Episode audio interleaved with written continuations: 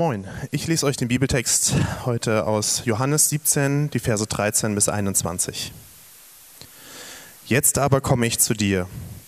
Ich sage das alles, solange ich noch hier in der Welt bei ihnen bin, damit meine Freude sie ganz erfüllt. Ich habe ihnen dein Wort weitergegeben, und nun hasst sie die ganze Welt, weil sie nicht zu ihr gehören, so wie auch ich nicht zu ihr gehöre. Ich bitte dich nicht, sie aus der Welt herauszunehmen, aber ich bitte dich, sie von dem Bösen zu bewahren. Sie gehören nicht zur Welt, so wenig wie ich zur Welt gehöre. Mach sie durch die Wahrheit zu Menschen, die dir geweiht sind. Dein Wort ist die Wahrheit. So wie du mich in die Welt gesandt hast, habe ich auch sie in die Welt gesandt. Und für sie weihe ich mich dir damit auch sie durch die Wahrheit dir geweiht sind. Ich bete aber nicht nur für sie, sondern auch für die Menschen, die auf ihr Wort hin an mich glauben werden. Ich bete darum, dass sie alle eins sind, sie in uns, so wie du, Vater, in mir bist und ich in dir bin. Dann wird die Welt glauben, dass du mich gesandt hast.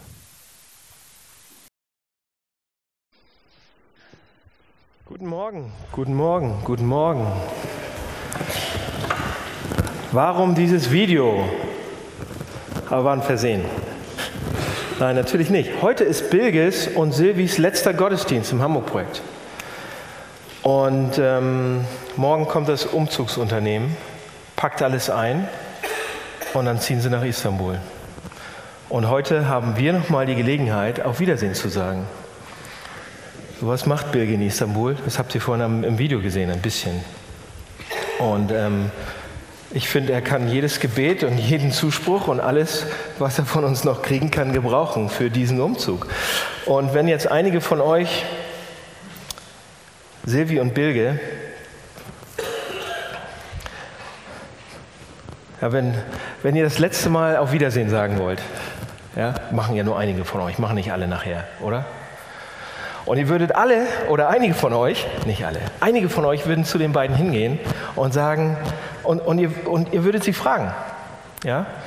Sie würden vor euch stehen und ihr wisst, die gehen nach Istanbul und ihr könnt es nicht glauben. Und ihr sagt, Bilge, Silvi, warum geht ihr nach Istanbul? Ja, wir wissen, du bist ähm, deine Eltern sind türkisch und du bist türkisch groß geworden. Ja, ja, ja, das wissen wir alles. Und Istanbul ist eine tolle Stadt. Warum nicht Stalzhoop? Warum nicht Mümmelmannsberg? Warum Istanbul? Ähm, und dann würden sie wahrscheinlich sowas antworten, wie Bilge am Anfang versucht hat oder im Video ein bisschen rausgekommen ist. Sie würden wahrscheinlich so sagen wie äh, so, so etwas wie, ja, wir denken oder wir glauben oder wir fühlen, dass wir, wir, wir fühlen das, wir, haben das, wir spüren das in uns, dass Gott uns irgendwie da haben will, in Istanbul. Dass er uns dorthin schickt. Ja, dass er uns die Aufgabe gegeben hat, da hinzugehen, dort zu sein und von ihm zu erzählen. Und wir würden wahrscheinlich sagen, wow. Ja? Der eine oder andere guckt verständnislos und sagt, Gott, gibt's doch gar nicht. Ja? Herzlich willkommen auch an euch. Ähm, mal rausfinden, ob es ihn gibt oder nicht heute. Aber der eine oder andere von euch sagt, ähm, das ist mir zu viel. Ja? Oder noch, noch der eine oder andere denkt vielleicht, ah, ich bin ein bisschen neidisch. Ich will auch endlich mal einen Auftrag bekommen. Nicht nach Sibirien, aber sonst fast überall hin. Ja?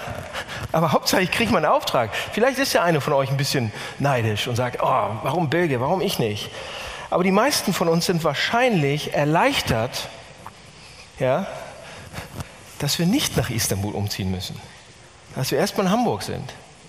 Und die sagen, okay, ihr habt einen Auftrag gekriegt, Birge und äh, Silvi und die Kinder, ihr habt einen Auftrag gekriegt, das ist gut, aber wir haben keinen. Das ist so nicht ganz richtig. Und darum geht es heute. Also das ist, wir senden Birge aus,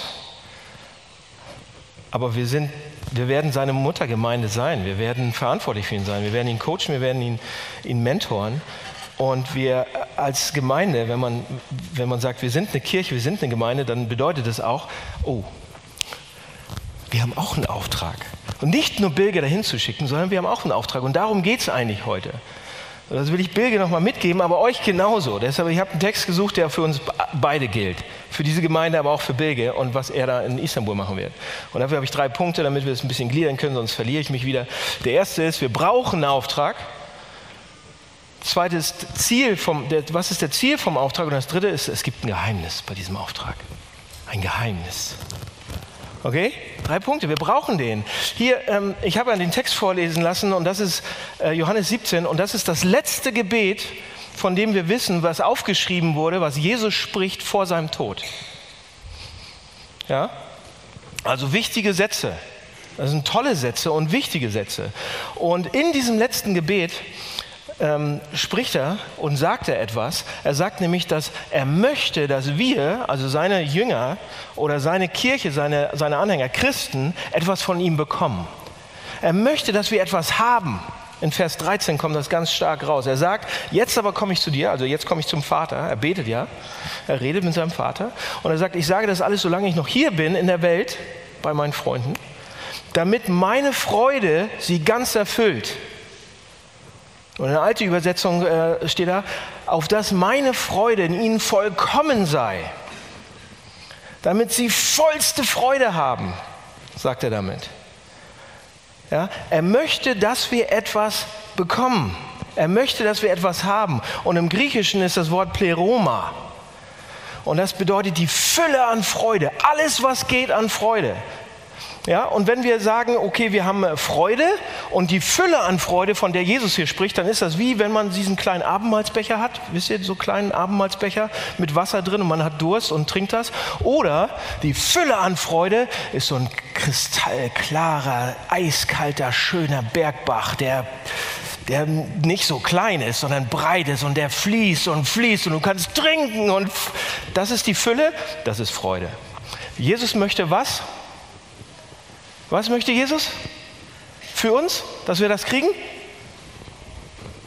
Hint? Die Fülle. er, möchte, er möchte tatsächlich das.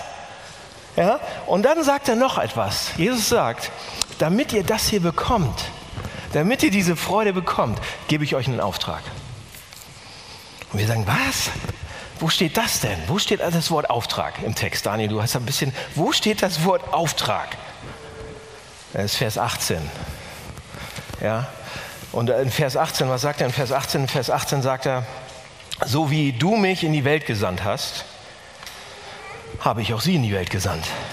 Und ihr denkt, hä, Daniel, wo steht das Wort Auftrag? Oh, da steht da drin. Das steht, das Wort gesandt oder senden. Ja? Im Lateinischen ist das, heißt das Missio. Und da haben wir unser deutsches Wort Mission von. Ja? Und viele Firmen nutzen das Wort auch. Wir haben alle eine, ein Mission Statement oder eine Mission oder wir sind, wir sind die Lufthansa, wir sollen die besten Flugzeuge, das ist unsere Mission, der ganzen Welt bauen und so weiter. Ähm, und Mission, heute würde man sagen, okay, das ist unsere Mission, Mission Impossible, das ist unser Auftrag. Ja, für, weil Mission benutzen wir ja nicht mehr so oft das Wort. Das ist ein bisschen in Christenkreisen, wenn man dann mit säkularen Leuten, das ein bisschen negativ belegt. Lasst uns von Auftrag reden. Jesus sagt uns hier, wenn ihr die Fülle an Freude haben wollt, gebe ich euch einen Auftrag. Ihr bekommt das mit einem Auftrag. Ja? Und das ist eigentlich ziemlich einfach, was er hier sagt, oder? Es ist nicht schwer zu verstehen. Er sagt, ich habe die Fülle an Freude, ich habe ein ausgefülltes Leben bis zum Anschlag, weil ich ein Mann bin mit einer Mission, weil ich ein Mann bin mit einem Auftrag, weil ich eine Person bin mit einem Auftrag. Und ich möchte gerne, dass ihr auch diese Fülle an Freude, dieses ausgefüllte, dieses vollkommene, dicke, fette Leben habt. Und deshalb gebe ich euch auch einen Auftrag. Das ist eigentlich, damit sind wir mitten im ersten Punkt schon. Wir brauchen einen Auftrag. Wir brauchen einen Auftrag, einen Sinn, eine Mission. Jeder braucht das. Jeder. Lass uns mal generell sprechen, nicht nur von, von der christlichen oder von der Kirchensicht aus. Was ist denn ein Auftrag? Was ist eine Mission? Was würde man da sagen? Was bedeutet es, eine Mission zu haben, einen Auftrag zu haben? Was bedeutet es, auf einer Mission zu sein? Das ist eigentlich auch ganz einfach. Dein Auftrag, wenn, wenn, wenn, man auf, wenn man auf einer Mission ist, dann ist alles andere, meine Komfortzone, meine Position, meine Sicherheit, kommt nach diesem Auftrag. Der Auftrag ist das Wichtige. Alles andere kommt danach. Dieser Auftrag, dieses Etwas oder diese eine Person oder mein Auftrag ist wichtiger als mein Glück, als mein Bedürfnis und als meine Freiheit in dem Moment. Das kommt als zweites. Das ist das eine. Das bedeutet es, einen Auftrag zu haben, auf einer Mission zu sein. Und, ähm, und wir riskieren das auch, alles Mögliche, um diese Sache zu erfüllen. Wir, wir, wir opfern auch einige Sachen, wenn notwendig, um diese eine Sache zu Ende zu bringen, um unseren Auftrag zu erfüllen, wenn wir wirklich auf einer Mission sind. Ja? Wir opfern Nächte dafür, um diesen einen Auftrag endlich durchzukriegen. Ähm, pass auf, hier ist ein Paradox. Wenn wir sagen, oh Mann, wenn wir nur für uns leben, ich sage, ich lebe nur für mich, für meinen Reichtum, für meine Sicherheit und die von meiner Familie, für meine Bedeutung, für meine guten Sachen, für meinen Komfort, für, für alles, was mir gut tut, wenn ich nur dafür lebe, dann werde ich nicht wichtig, dann werde ich nicht bedeuten, dann werde ich, dann werde ich kein dickes, fettes Leben haben. Ich werde ein gutes Leben haben vielleicht, aber Leute, hier ist das Paradox. Wenn ich eine Sache mein Auftrag vor diese Sachen stelle, wenn, ich, wenn, wenn mein Auftrag wäre, mich um Leute zu kümmern und das das Wichtigste ist und alles andere kommt, kommt danach, dann bin ich langfristig wichtig für diese Leute. Ich habe Einfluss, ich verändere die Leben und so weiter und so weiter. Versteht ihr das? Wenn ich nur für mich lebe, okay, will ich ein ganz nettes Leben haben, aber ich werde nicht die Welt verändern. Ja?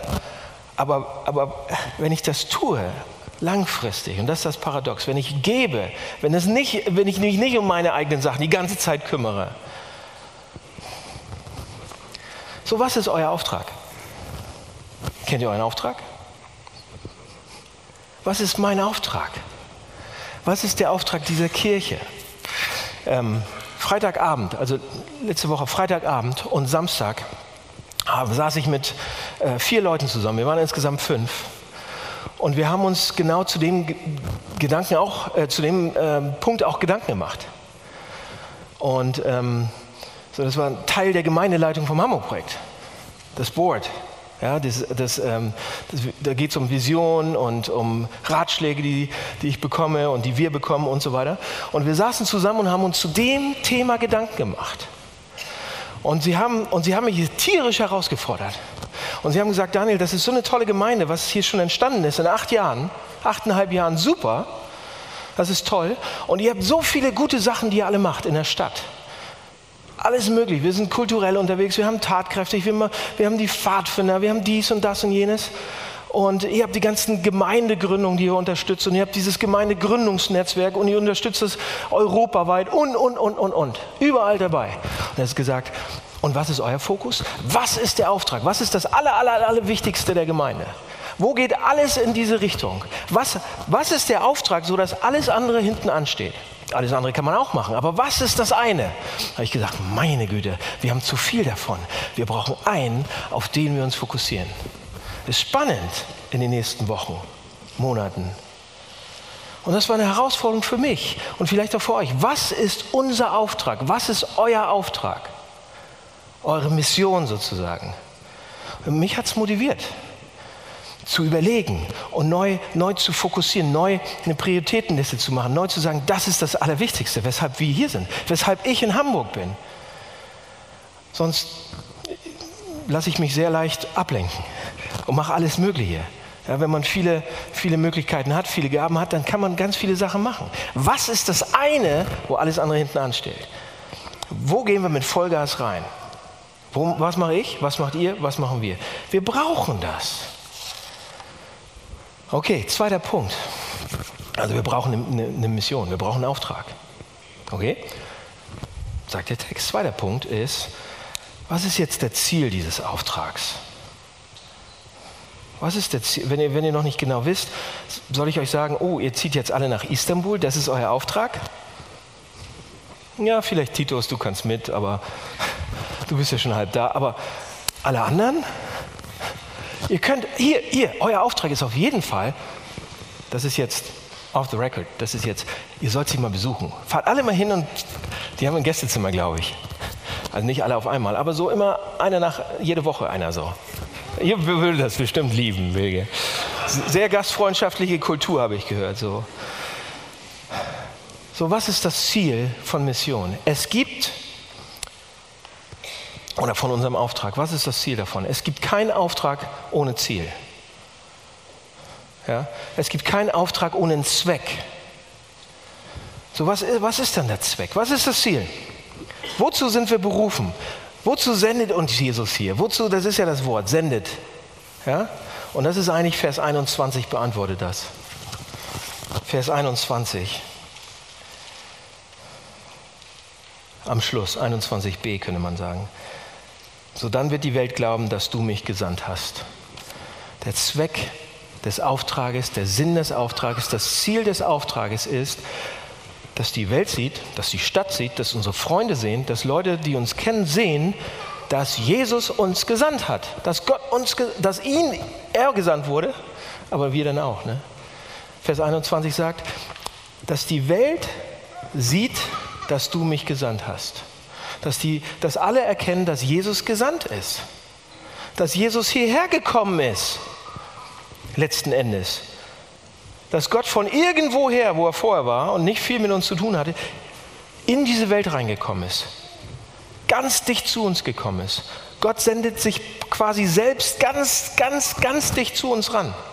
In der Person von Jesus Christus wird er absolut verständlich, greifbar, konkret, anfassbar. Seht ihr, wir sind in unserer Kultur so ein bisschen aufgewachsen, dass ähm, spätestens seit Kant, dass wir ausschließlich auf alles Sichtbare fokussiert sind. Alles Messbare, alles Greifbare, alles Wissenschaft Erklärliche. So erklären wir uns die Welt, zumindest in dieser westlichen Welt, immer noch ein bisschen. Und erst jetzt, in unserer Generation und die danach noch mehr, gibt es langsam so ein Bewusstsein, dass das so eine extreme Sichtweise war. Dass es tatsächlich Realitäten geben muss, die man nicht erklären kann. Dass es trotzdem irgendwas geben kann und muss, äh, was wir nicht mit unseren Augen oder mit unserem Kopf erklären können, mit unseren Augen sehen können, was sich unserem reinen Verstand entzieht. Jesus kommt in diese Welt? Was? Gott kommt hierher? Anfassbar? Also das Konzept Gott, das entzieht uns sich schon fast unseren, unseren, unserem Verstand. Ja?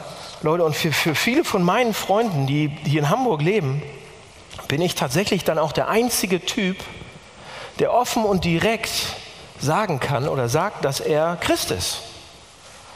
Na gut, ich bin jetzt Pastor, das ist ja schwierig. Obwohl, das geht auch, zu sagen, ich bin Pastor, aber kein Christ. Aber ja, für viele von meinen Freunden ist, bin ich der Einzige. In der Öffentlichkeit mittlerweile gibt es kein wirkliches Bild mehr davon, was es bedeutet, Christ zu sein. Es gibt alle möglichen lustigen Stereotypen von Christen, die auch echt lustig sind manchmal und oft genug auch stimmen. Aber es gibt keine wirkliche echte Vorstellung mehr davon, was es bedeutet, Christ zu sein.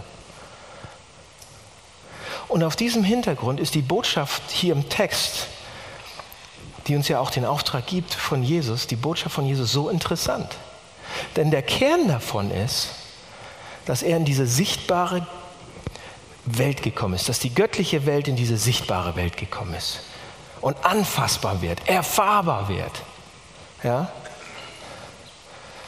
Und zwar, und zwar so erfahrbar wird, dass er, dass er sogar ein Interesse hat an uns, an jedem Einzelnen. Und zwar konkret und nachvollziehbar. Und für den einen oder anderen mag das jetzt spanisch klingen oder unbegreiflich, aber das ist, was der christliche Glaube, was im Kern er sagt. Und ich denke sogar, dass wir manchmal das im Gottesdienst spüren können. oder wenn wir zum Abendmahl gehen oder wenn man gemeinsame Gebetszeiten hat. Und auf eine nicht bis ins Letzte zu erklärende Art und Weise ist Gott anwesend. Er ist da, er ist hier da. Gott kommt uns nah. Und Gott ist in Istanbul auch schon. Und kommt dir nah und ist da und geht mit und ist schon da. Fragt doch mal euch untereinander, wie ihr das erlebt. Fragt doch mal einige Christen, wie die merken, dass Gott da ist. Macht das mal. In den Hauskreisen nächste Woche, Sofagruppen, wo auch immer, oder nach dem Gottesdienst oder wie auch immer. Fragt doch mal einander, wie die das fühlen. Wie eure Freunde das spüren. Und da wird es tolle Geschichten geben. Und ihr werdet viele Geschichten zu hören kriegen. Gott kann hier sein. Gott, nee, Gott kann nicht hier sein. Gott ist hier. Jetzt hier im Miraissaal. Sonst könnte ich einpacken und mir einen anderen Job suchen. Und viele von euch auch. Gott ist nicht in seinem himmlischen Palast geblieben, einfach irgendwo und guckt runter und denkt, ach ja, nee. Weil er Mensch geworden ist, ist er jetzt auch da. Er ist Mensch geworden. Der Gott. Er hat sich dreckig gemacht. So richtig. Ja? Er hat gearbeitet. Gott hat gearbeitet, geschwitzt. Mehr als ich jetzt. So richtig. Das war ein Handwerker. Der hat gegessen. Der hat getrunken und er hat geheilt. Er hat Menschen geholfen. Er war für Menschen da, von Anfang an. Er ist von seinem großen Thron zu den Menschen gekommen. Er war für Menschen da, hat Blinde geheilt, Lahme konnten, konnten gehen auf einmal, Aussätzige hat er geheilt, Taube konnten hören, Tote wurden auferweckt und, und, und. Er hat sie die Hände dreckig gemacht. Ja, und den Armen, dem wurde Gottes Botschaft verkündet. Und so weiter. Den Sturm gestillt, Wasser zu Wein. Und ihr kennt einige von diesen Geschichten. Jesus kommt zu uns. Das steht im Zentrum. Er kommt uns ganz nah. Und wenn wir Christen sind und jetzt nah bei Jesus sind, Leute, und das mal kapieren, was, was, was das bedeutet, dass er von da oben hier runtergekommen ist zu uns, dann hat das Konsequenzen für uns, wenn wir das weiterdenken. Wie könnte es sein, wie könnte es sein, dass der Kern unserer christlichen Botschaft ist, Gott kommt von da zu uns und wir igeln uns ein. Wir sagen, ach, wir sind hier schön im Miraissaal und sitzen hier so schön und das reicht mir auch. Ansonsten braucht das niemand wissen, dass ich Christ bin. Ich igel mich ein, ich mache nur meine eigenen Sachen. Wie könnte das sein, wenn wir das verstehen?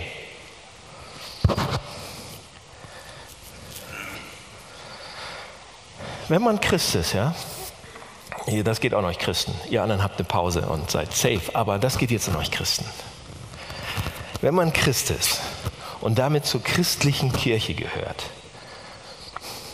und sich zu lange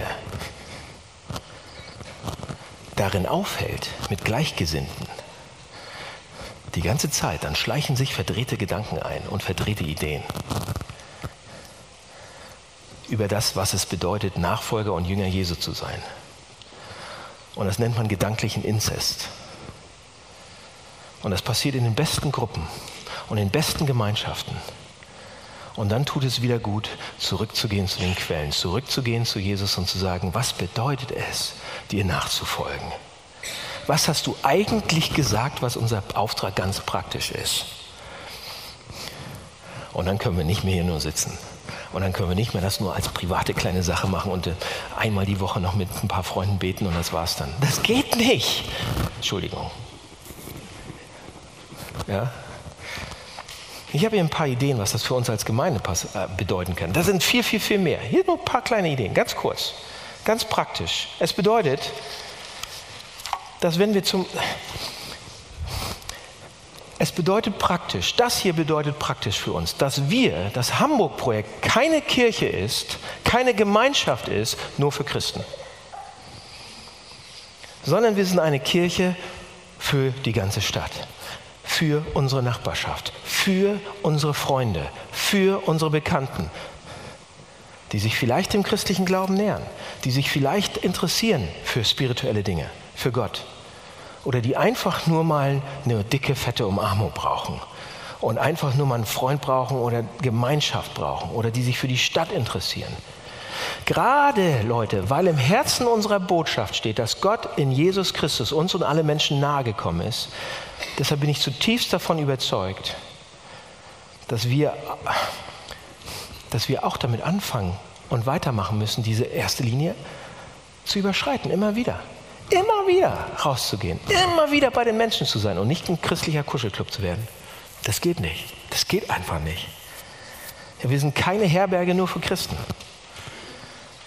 sondern wir sind eine Gemeinschaft, wo Menschen jeglicher Couleur willkommen sind. Egal was ihre geistliche Situation ist, egal was ihre Meinung sind, egal was ihre politische Einstellung ist, egal was ihre ethische Einstellung ist. Oh, Habe ich gesagt, ja, meine ich auch. Die sind hier herzlich willkommen. Wir sind für die da. So, und aus dem Grund ist es nicht gerade hilfreich, wenn man hier das erste Mal ins Hamburg-Projekt kommt und dann jemand trifft und sagt, oh, bist du auch Christ? Ja? Oder, oh, aus welcher Kirche kommst du denn? Ich sage nicht, dass das keine wichtige Frage ist. Kann man ja mal stellen, aber nicht zuerst und nicht als Anfang. Wir gehen davon aus, wir sind für alle da. Okay? Als zweites, ein bisschen konkreter vielleicht noch. Das bedeutet auch, ja, wenn wir diesen Auftrag haben, das bedeutet auch, dass wir für Themen offen sind, die nicht nur christliche Themen sind. Oh ja, wir haben jetzt ähm, ja, dieses Ehe für alle, das ist ein Christenthema, super. Und Abtreibung. Alle anderen Themen haben wir verloren, schon lange. Das kann doch nicht sein. Unsere beiden schönen Themen, wo wir noch ein bisschen besser sind als der Rest der Welt, die hauen wir natürlich hoch, alle anderen nicht. Leute, lasst uns doch, lasst uns doch schlau werden in allen Themen. Lasst uns doch darum kümmern. Und unsere Sprache gehört ja dazu, wie wir reden, mein Wortschatz. Wenn wir eine Kirche sind, wenn wir Menschen sind, die anderen nahe kommen wollen, die zu anderen hin wollen, weil Jesus es macht, ja, dann bedeutet es auch, dass wir darauf achten, dass die anderen uns verstehen. Ja, und, aber in vielen Fällen, wenn wir so als Christen durch die Welt gehen, dann gibt es diese Phänomen der christlichen Sprache. Kennt ihr das? Habe ich schon mal erzählt. Kennt ihr nicht mehr? Ich, ich, ich verstehe das selbst manchmal nicht mehr. Ja, Gott hat mir gezeigt. Was?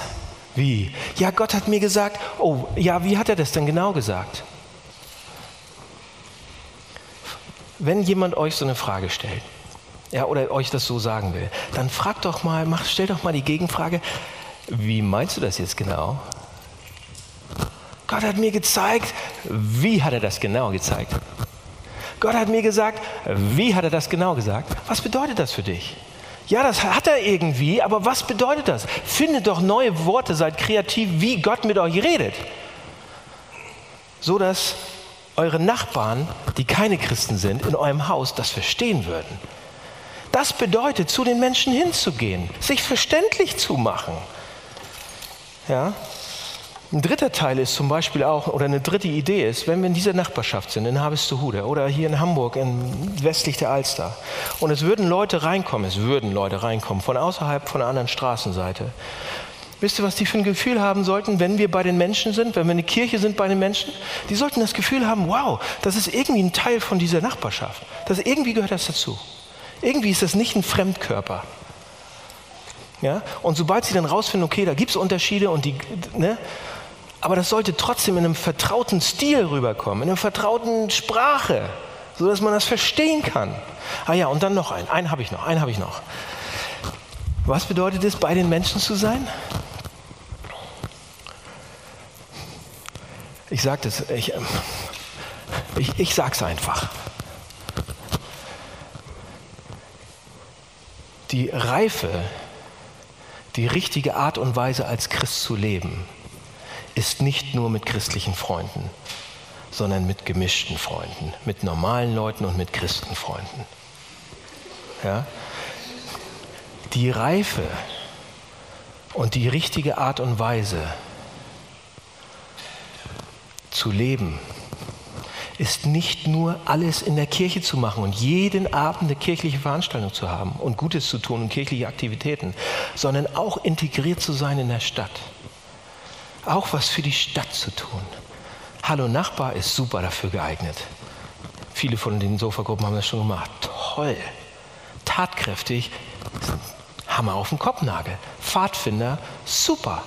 Die Reise nach Beirut, super, wir helfen da und so weiter ist nur der Anfang. Ihr habt so viele Ideen, ihr habt so viel Kreativität. Los geht's. Ja? Das ist unser Auftrag, bei den Menschen zu sein. Warum? Weil Jesus zu uns gekommen ist. Okay, letzter Punkt. Es gibt noch ein kleines Geheimnis bei der ganzen Sache, dieses Auftrags. Okay, wir haben vom Auftrag gesprochen, der gilt übrigens in Istanbul genauso. Bilge. Wir haben von unserem Auftrag gesprochen als Kirche und das Ziel dieses Auftrags, den Menschen zu zeigen, dass Jesus gesandt ist zu uns. Und wie macht man das am besten? Indem wir zu ihnen gehen und sie und ihnen geben und sie heilen und mit ihnen essen und mit ihnen zusammen sind und mit ihnen von Gott erzählen und und und und und. Das ganze Programm. Aber jetzt gibt es noch ein Geheimnis. Ich frage euch jetzt nicht, ob ihr es hören wollt. Ich sage es euch eigentlich. Hier ist das Geheimnis. Jesus gibt uns ein strategisches Geheimnis, damit wir effektiv sind. Und das Geheimnis ist, es gibt eine Balance, die wir treffen müssen. Ja? Weil hier ist die Realität. Die meisten Kirchen, wenn es darum geht, um das Beste für die Stadt zu suchen, um da zu sein, um von Gott zu erzählen und so. Wir als Christen sind nicht sehr effektiv, oder? Wir sind so viele. Wenn jeder das, das was, er, was sein Auftrag ist, was er so auf dem Herzen hätte, nur zwei Leuten dieses Jahr erzählen würde, würden wir am Ende des Jahres hier nicht mehr reinpassen. Zweimal nicht mehr reinpassen. Also muss ich sagen, warum sind wir als Christen so ineffektiv? Das bedeutet nicht, dass ich jetzt von euch erwarte, dass jeder seinen Freunden ganz viel vom Evangelium erzählt. Das meine ich überhaupt nicht. Nicht jeder von uns ist ein Billy Graham. Und wenn ihr, wenn ihr euch nicht sicher seid, ob ihr ein Billy Graham seid, dann seid ihr kein Billy Graham, dann hört auf damit. Ihr macht es nur peinlich. ja? Also, was ist das Geheimnis, damit wir effektiv werden? In der Stadt, wo auch immer wir sind. Und ich glaube, auf der einen Seite muss ich ein bisschen gnädiger sein und sagen, okay, Gott macht ganz viel in der Stadt, auch mit uns. Oder man müsste sagen, trotz uns. Gott macht ganz viel in dieser Gemeinde, in anderen Gemeinden, in Hamburg, in der Kirche, trotz den Christen. Er macht es trotz ihnen. Warum? Warum sind wir so ineffektiv? Und Jesus sagt uns hier im Text, der Grund ist, weil es eine Balance gibt, die wir genau richtig treffen müssen. Aber niemand trifft diese Balance genau in der Mitte, genau richtig. Und das steht in Vers 14, 15 und 18. Da redet Jesus von der Balance. In Vers 14 da sagt er, ich habe ihnen dein Wort gegeben und so weiter. Und nun hasst sie die Welt, weil sie nicht zu ihr gehören. Ja, wir gehören nicht zu ihr Welt, auch nicht wie ich dazu gehöre. Ich bitte dich nicht, sie aus der Welt herauszunehmen. Ja? Wir gehören weder zu der Welt als Christen, aber wir sollen auch nicht aus ihr rausgehen. Und dann sagt der Vers 18, so wie du mich in die Welt gesandt hast, so habe ich auch sie in die Welt gesandt. Und jetzt lasst uns das mal ein bisschen, nur ein bisschen anschauen. Ja, und, und ähm, weil das Erste, was er sagt, ist, er möchte nicht, dass wir genauso sind wie die Welt. Das ist es eigentlich. Genauso wie das alles um uns herum ist. Genauso sexbesessen und geldbesessen und machtbesessen wie alle anderen. Er möchte nicht, dass wir so sind. Und auf der anderen Seite sagt er aber, er möchte auch nicht, dass wir fliehen davon, dass wir alle aufs Dorf ziehen und irgendwie nach Kanada. Das möchte er auch nicht. Ja? Er sagt, wir sollen nicht genauso sein wie die Welt. Und Leute, wie sollen, wie sollen unsere Freunde jemals erkennen oder merken oder verstehen, dass Jesus von Gott gesandt ist für, für ihr Gutes, wenn wir genauso materialistisch, genauso individualistisch, genauso darauf sind, ein tolles Leben zu fü führen und, und, und, und alles dafür tun, dass unsere Familie happy ist, dass ich glücklich bin und so weiter.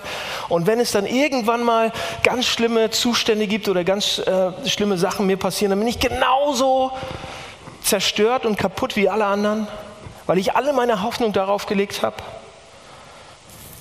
Oder ich bin genauso unfair oder genauso ärgerlich oder genauso ablehnend gegenüber anderen Leuten, die eine andere politische Meinung haben oder eine andere religiöse Meinung haben, wie alle anderen. Und ich bin genauso so ärgerlich über Leute, die irgendwas falsch gemacht haben.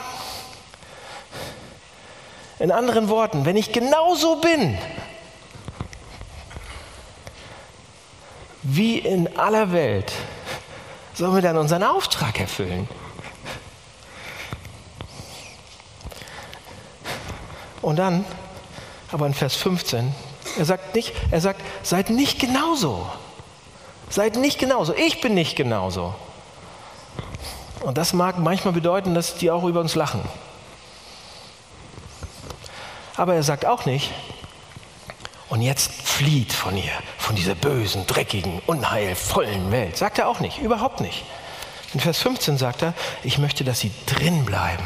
Ich möchte, dass ihr drin bleibt. Ich möchte, dass ihr in der Welt seid, innen drin, mittendrin, so wie in der S-Bahn, wenn Schweinetransport mal wieder morgens um 8 ist und man sitzt so und kann sich nicht bewegen, weil so viele Menschen, so drin sollen wir sein. Er sagt hier, ich möchte, dass sie in der Welt sind. Das meint, das heißt eigentlich, dass wir tief engagiert sind, tief involviert sind, mit, besonders mit Leuten, die radikal anders sind als wir. Das andere ist ja leicht. Das bedeutet das, in der Welt zu sein, sie zu lieben, wie Jesus die Welt liebt. Nicht vor ihr Angst zu haben, aber auch nicht von ihr angezogen zu sein und sagen, oh, endlich Geld. Ja? Und das Geheimnis ist jetzt, das Geheimnis ist, wenn wir diese Balance richtig treffen, wenn einer von uns, wenn eine einzige Person von uns diese Balance richtig treffen würde, könnte der Rest von uns Urlaub machen und er würde die, die ganze Welt bekommen. Wir schaffen es einfach nicht. Entweder sind wir da und fühlen uns so, oh, die Welt. Oder wir sind, oh, nein, geh weg damit. Ich bin nur Christ. Ich will nichts mit denen zu tun haben und ich tue auch nichts für die, die Drecksäcke. Ja? Wir sind entweder das oder das. Und in der Vorbereitung zu diesem Text musste ich an der Stelle am meisten dafür beten, dass es mir leid tut, dass ich entweder da bin oder da bin.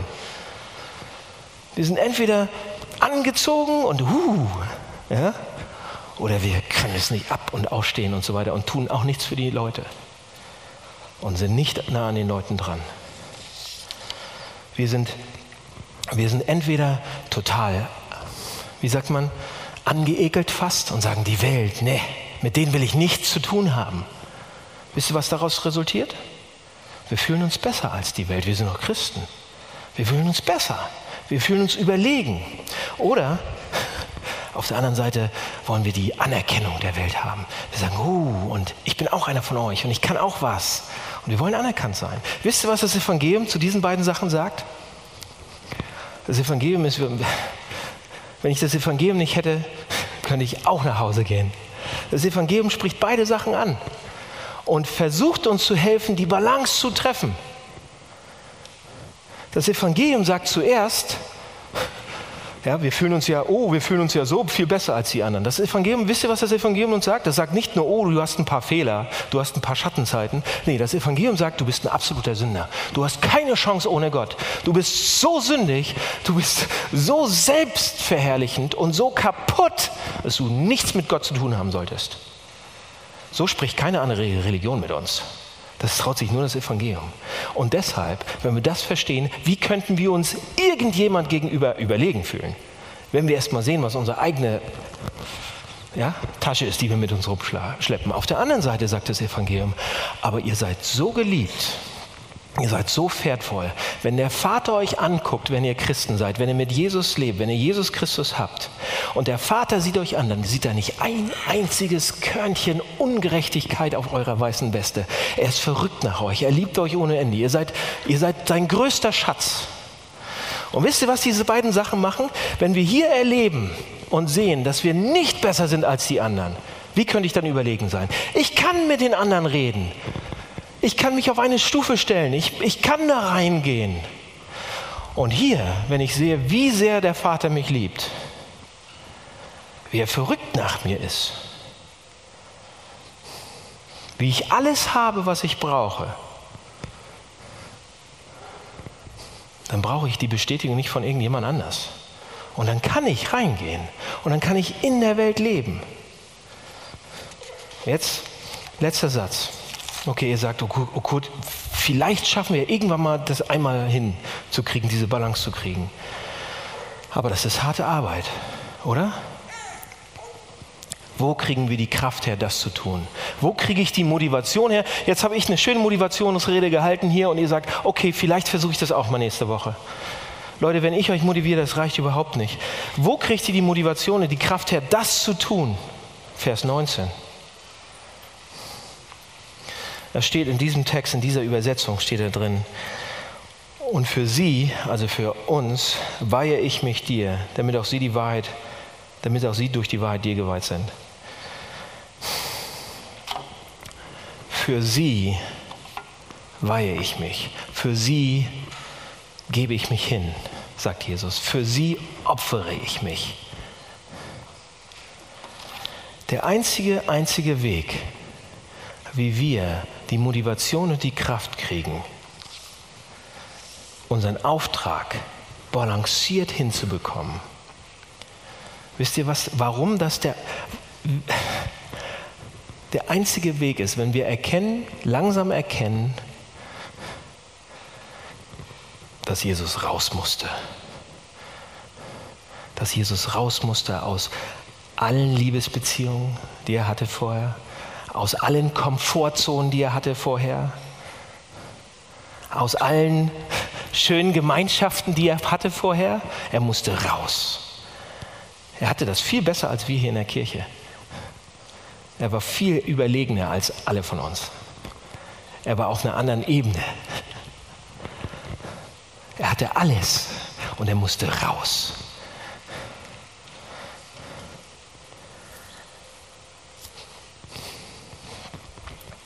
Warum? Jesus musste raus aus dem Himmel. Und er ist raus, rausgeflogen. Jesus Auftrag bedeutete für ihn, dass er alles aufgegeben hat. Alles. Nicht nur ein bisschen, alles. Nichts mehr hatte. Keine Kleider, kein Geld, kein Auto, gar nichts. Null. Keine, nichts, keine Freunde mehr. Jesus Auftrag für Jesus bedeutet, dass er alles verloren hat, sogar sein, seinen Vater. Die wichtigste Beziehung, die er hatte. Und sein Leben. Und wenn wir anfangen zu begreifen, dass er uns, warum ist er raus? Warum ist er raus? Wegen uns. Für uns. Und wenn wir das anfangen zu begreifen, dass er alles, dass er raus musste, weil er uns haben wollte, weil er uns bekommen wollte, wenn wir seinen Auftrag für uns sehen, dann werden wir langsam fähig, unseren Auftrag zu sehen und zu sagen, okay, ich mach's. Nur wenn wir sehen, wie er uns rettet, werde ich langsam bereit sein, rauszugehen und einiges zu riskieren, um anderen von Gott zu erzählen. Und das hat Birgit gemacht. Du hast ja keine andere Wahl jetzt mehr. Du verstehst das Evangelium und viele von euch auch. Und ich wünsche mir, dass wir es noch mehr verstehen. Dass es so richtig tief sagt, dass er raus musste für uns. Und, dann, und, und risk, alles riskiert hat. Und dann kann ich das auch. Das ist die Motivation, die er uns am Ende mitgibt. Wollen wir beten? Beten wir. Jesus, du bist raus aus, aus allen wichtigen Sachen, aus allen wichtigen Beziehungen, aus allem, was dir lieb und wert war, um uns zu bekommen. Und das müssen wir erstmal auf der Zunge zergehen lassen. Und ich bitte dich, dass wir das mehr verstehen. Jeden Tag, jeden Sonntag. Erinnere uns bitte daran. Und Jesus, du sagst uns immer wieder, dass du möchtest, dass du bei uns bist, bei den Menschen bist. Und dann hast du die Dreistigkeit zu sagen, dass du, dass du möchtest, dass wir das auch sind. Genauso wie du. So wie der Vater dich gesandt hat, sendest du uns jetzt raus zu den Menschen. Und das ist gefährlich, das fühlt sich unsicher an. Aber ich bitte dich, hilf uns dabei. Hilf uns zu erkennen, dass du raus bist für uns und dass wir motiviert sind, auch rauszugehen, eine Kirche zu sein für unsere Stadt, für unsere Nachbarschaft, für unsere Freunde. Hilf uns dabei, wir wollen das so gern. Amen.